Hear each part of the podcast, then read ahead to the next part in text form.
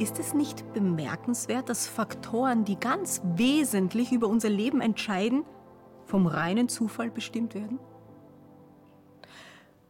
Ob deine Eltern reich oder arm sind, einfach oder gebildet, warmherzig oder gefühlskalt?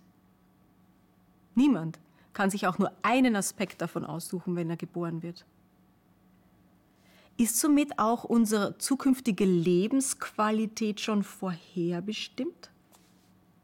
Eine ähnliche Frage beschäftigte die Georeporterin Johanna Wieland. Sie wählte nach langer Recherche zwei Familien aus, die zur selben Zeit Nachwuchs bekommen sollten und fasste den Plan, die Neugeborenen über einen Zeitraum von 20 Jahren zu begleiten. In regelmäßigen Abständen wollte sie ihren Werdegang mit Fotos und Interviews exemplarisch dokumentieren und vergleichen. Die Startbedingungen konnten nicht unterschiedlicher sein. Baby A würde als neuntes Kind einer kenianischen Bäuerin auf die Welt kommen. Mutter Susanna wohnte in einer selbstgebauten Lehmhütte mit Wellblechdach, hielt ein paar Hühner und zog ihre acht Kinder alleine groß. Ihr Mann arbeitete in der Hauptstadt Nairobi und versuchte aus 100 Kilometer Entfernung die Familie zu ernähren. Als sie zum neunten Mal schwanger wurde, war Susanna 34 Jahre alt und hatte seit ihrem 16. Lebensjahr durchgängig ein Kind im Bauch an der Brust oder im Tragetuch gehabt. Mit einfachem Werkzeug bearbeitete sie täglich einen kleinen Acker, der Mais und Bohnen trug, falls es genug regnete. Das Ungeborene nannte die Kenianerin Wasi Wasi Umpaya, zu Deutsch meine neue Sorge. Denn sie wusste nicht, wie sie schaffen sollte, neben acht Kindern noch ein kleines zu versorgen. Susanna besaß keine Windeln. Frisches Wasser musste von einer ein Kilometer weit entfernten Quelle geholt werden. Nichts wurde auf die Ankunft eines neuen Erdenbürgers vorbereitet. Ganz anders für Kind B. Die Eltern Petra und Christoph waren ebenfalls Mitte 30, wohnten aber in Hamburg. Obwohl sie schon lange ein Paar waren, hatten sie zuerst Ausbildung und Studium abgeschlossen und einige Jahre im Hotelmanagement Geld verdient, bevor sie nach reiflicher Überlegung sich für Nachwuchs entschieden hatten. Eine hübsche Wohnung hatten sie gekauft, ein bequemes Nest darin eingerichtet mit bunten Kinderzimmermöbeln, Flauschedecke, Babybadewanne, bevor ihr Vögelchen schlüpfen sollte. Paulina kam dann am 4. November 1998 in einer Klinik zur Welt, betreut von Hebammen und Ärzten.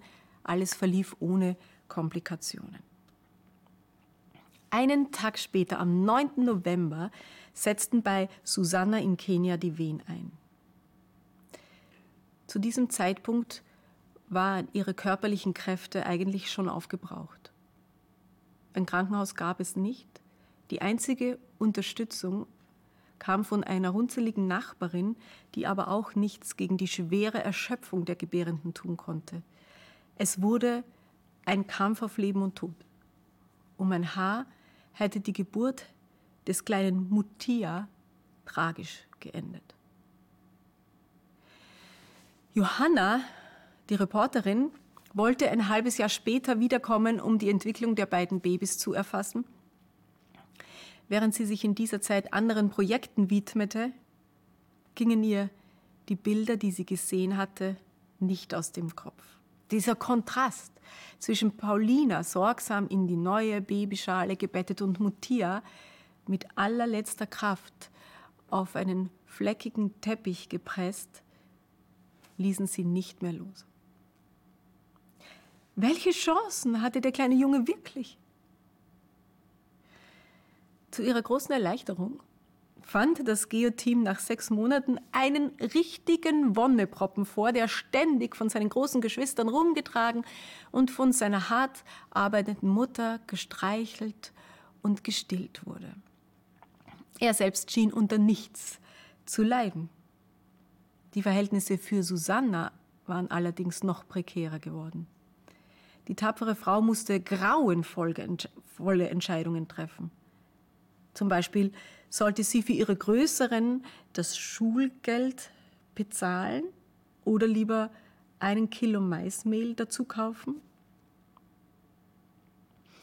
Nach mehreren Tagen hatte die Reporterin ihre gewünschten Interviews im Kasten. Der Seelenfrieden war jedoch abhanden gekommen.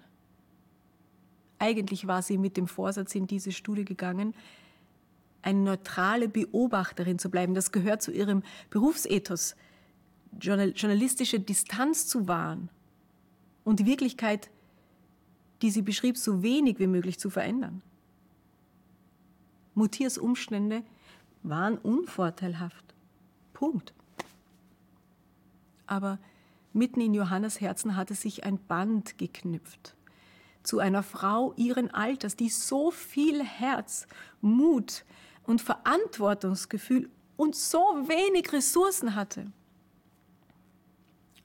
Sie wirkte so vertraut wie eine langjährige Freundin und ihre tiefen Lebenssorgen waren auch zu Johannes schlaflosen Nächten geworden.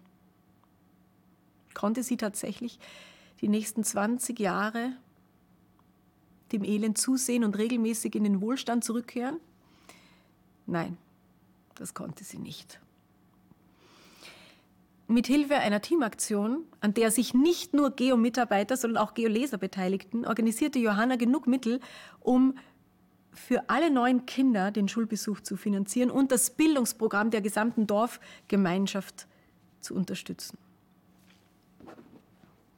Ja, die Unterschiede zwischen Paulina und Mutia sind kleiner geworden.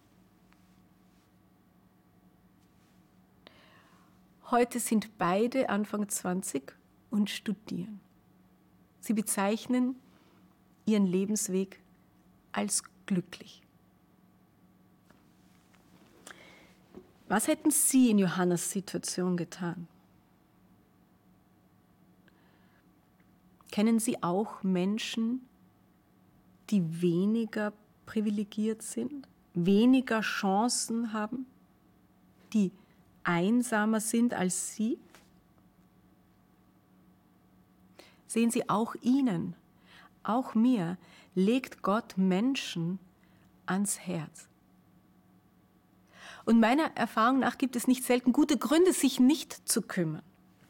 Aber wenn wir uns zwei Fragen stellen. A, geht es mir besser als dir? Und B, habe ich etwas reichlich, was du bitter nötig hast? Damit lassen sich viele Hürden überwinden. Lassen Sie uns doch wie Johanna die ungerechten Unterschiede kleiner machen. Shabbat Shalom.